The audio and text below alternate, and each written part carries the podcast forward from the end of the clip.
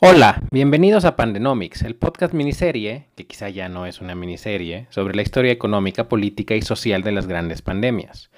Después de un par de discusiones con Luis Ángel Monroy Gómez Franco y con Raúl Cepeda, el podcast regresa a su formato tradicional, donde yo les narraré una historia. En una de las presentaciones de Panenomics, el libro, el historiador económico y querido amigo Sergio Silva comentó que hubiera sido bueno hablar de forma más extensa sobre una de las herramientas o incluso ramas que han tenido un gran auge en la historia económica durante las últimas décadas. Por esta razón, en esta ocasión, esta historia será la historia de la antropometría.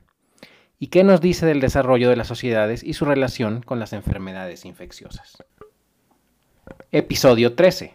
¿Qué podemos aprender de los huesos? ¿Qué podemos aprender de los huesos? Es una pregunta que se hace el que quizás es el padre de la antropometría para las ciencias sociales, en especial para la economía y la historia, Richard Steckel. Steckel, en un famoso artículo de investigación de 2003 titulado What Can Be Learned from Skeletons That Might Interest Economists, Historians and the Other Social Scientists, hace la presentación más famosa de la utilidad de, de literalmente medir huesos. La explicación de Steckel se resume en general de la siguiente forma. Los huesos en muchas ocasiones son la única evidencia que nos queda de las condiciones de salud del pasado. La carga de trabajo físico que realizamos deja su marca en los huesos. Así podemos saber, por ejemplo, qué tanto trabaja una persona hace siglos o milenios. Por ejemplo, cazadores y recolectores tenían el fémur ovalado por sus arduas caminatas y personas en sociedades agrícolas esos huesos son más circulares. Los huesos son vestigios que nos pueden decir cosas sobre la ocupación de las personas. Otra forma en que los huesos nos dicen cosas sobre la vida de las personas y por lo tanto sobre sus actividades y capacidades productivas es a través de la estatura. Como ya hemos platicado en el contexto de otros episodios, la estatura es un indicador general de la salud, de los individuos o de una población, pues está estrechamente relacionada con la nutrición.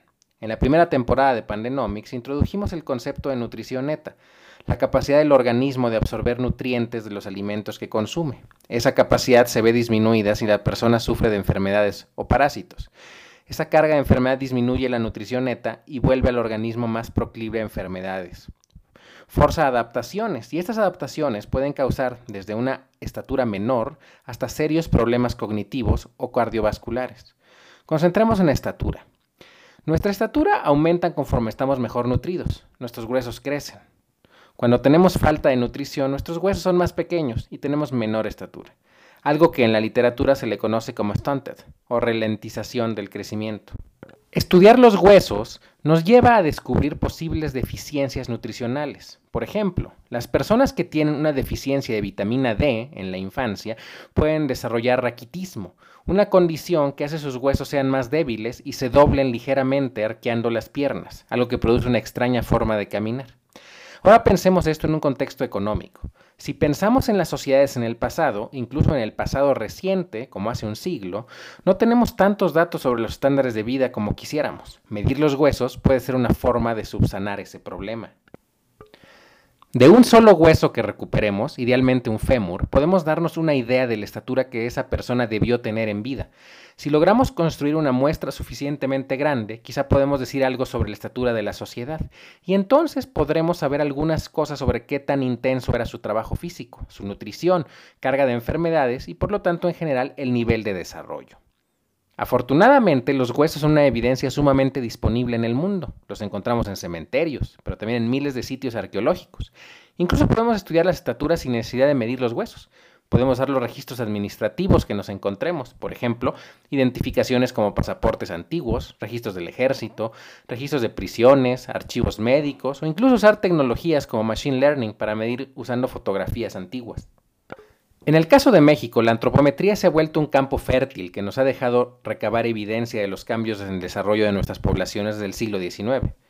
Es el caso de las investigaciones de Muramay López Alonso, de 2007 y 2012, sobre el México entre 1850 y 1950, de Morimay López Alonso y Roberto Vélez, de 2015, para el México de 1850 hasta 1986, y de Sergio Silva y Amílcar Chalu, de 2016, que rastrean el cambio de, de estándares de vida a través de las estaturas por toda América Latina desde la segunda mitad del siglo XX. Todos estos investigadores, por cierto, concuerdan en un hallazgo importante para el caso de México. Entre 1850 y 1930 parece que los estándares de vida cayeron fuertemente. Nos fuimos haciendo más chaparros en promedio. Desde 1930 en adelante la tendencia cambió. Las políticas de salud del cardenismo y una economía creciente nos fueron haciendo más altos. Aunque esta evidencia es muy valiosa, las mediciones antropométricas tienen sus límites. Usar huesos de cementerios puede sesgar la muestra si estos son primordialmente de clases bajas o de clases altas. Los entierros reflejan clases sociales y no siempre es fácil hacer muestras representativas. Los registros administrativos también pueden tener ese tipo de sesgos. Las estaturas en un pasaporte pueden representar a personas más ricas que viajan más y por tanto más altas. Los registros de prisiones pueden representar personas más pobres que terminan en la cárcel y por lo tanto más chaparras.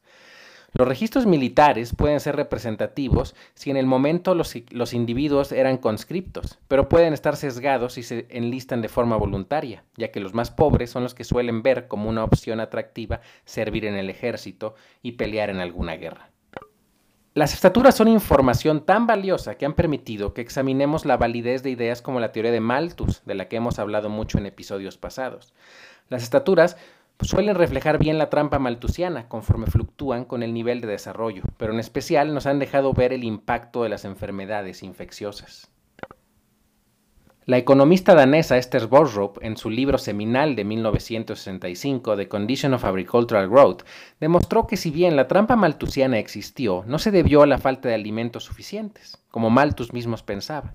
Más bien, se debía explicar por otros medios. El argumento de Borsrup es que en el mundo premoderno siempre se pudo hacer uso más intensivo de la tierra si se requería más alimento, pero no solía ocurrir. Eso apunta a que no necesariamente se enfrentaban a hambrunas. Si la disponibilidad de alimentos no era siempre el problema, ¿qué podía ser? ¿Qué podría afectar la nutrición neta de tal manera que observáramos bajas estaturas y rastros de enfermedades en los huesos? La respuesta probable es un ambiente repleto de enfermedades infecciosas. Enfermedades que disminuyen la capacidad de absorber nutrientes, parásitos como el gusano de Guinea, que sigue estando presente en los países más pobres de África.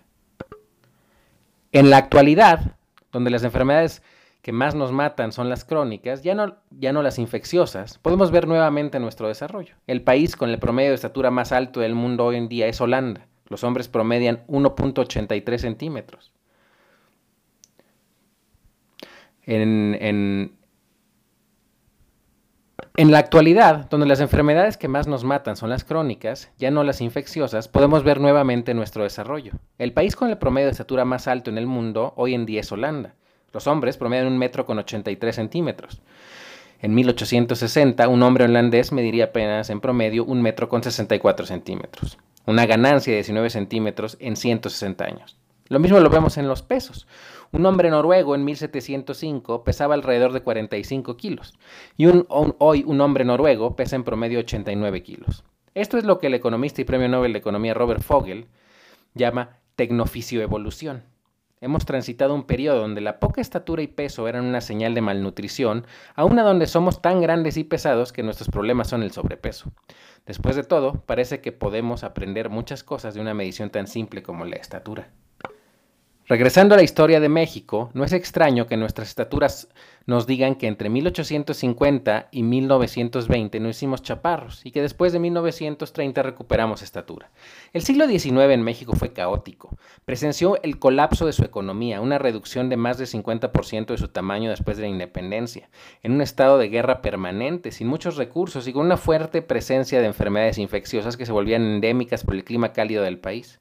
Esa sociedad de alta presión o alta mortalidad por la carga de enfermedades y trabajos físicos extenuantes dejó una marca clara en los estándares de vida. Incluso en periodos de rápido crecimiento económico como el porfiriato, seguimos perdiendo estatura. La economía no se traduce en mejores estándares de vida para la mayoría. La economía creció, pero estrictamente no hubo desarrollo económico para la población. Después de la Revolución Mexicana, la historia cambia. La construcción del Estado, especialmente en el sexenio de Lázaro Cárdenas, con sus grandes campañas de salud pública, entrenando médicos rurales, con una economía que comienza a recuperarse y acelerar su transición de la agricultura a la industria, se tradujo en verdadero desarrollo económico, es decir, en estándares de vida más altos para la población. Esa trayectoria hizo que, como muestran Amílcar Chalo y Sergio Silva en 2016, México ganara casi un centímetro de estatura por década desde 1950. En el contexto de la pandemia de COVID-19, aunque hoy contamos muchos mejores datos para evaluar los estándares de vida, las estaturas pueden seguir siendo útiles. Por ejemplo, si los efectos económicos de la pandemia se traducen en mayores niveles de pobreza y en especial en una pérdida de medios de vida que agrave la situación nutricional de comunidades, puede darse el caso que en el tiempo observamos un impacto en estaturas. Los niños en sus primeros cinco años de vida son especialmente sensibles a la mala alimentación. Niños que se ven en un proceso de precarización por la pérdida de medios de subsistencia pueden terminar con impactos desde una menor estatura hasta problemas cognitivos. Tristemente, en parte del país, en las regiones más pobres, además de las deficiencias nutricionales, la carga de enfermedades y parásitos sigue estando presente, y con ello una realidad muy extraña. México tiene al mismo tiempo, al mismo tiempo, aparte de su población viviendo en épocas distintas lo que escuchamos, este podcast, tenemos el privilegio de vivir en el siglo XXI. Otros tantos, en comunidades un tanto olvidadas, viven en el siglo XX y en las regiones más pobres siguen estando en el siglo XIX. La actual crisis debería ser una llamada de atención para acabar con esa distorsión temporal y traer a todos al siglo XXI. En el próximo episodio de Pandenomics haremos un viaje 500 años al pasado, a los efectos de la mortalidad que trajeron los españoles al continente americano y cómo terminó por tener un fuerte impacto en las encomiendas y en el tráfico de esclavos desde África.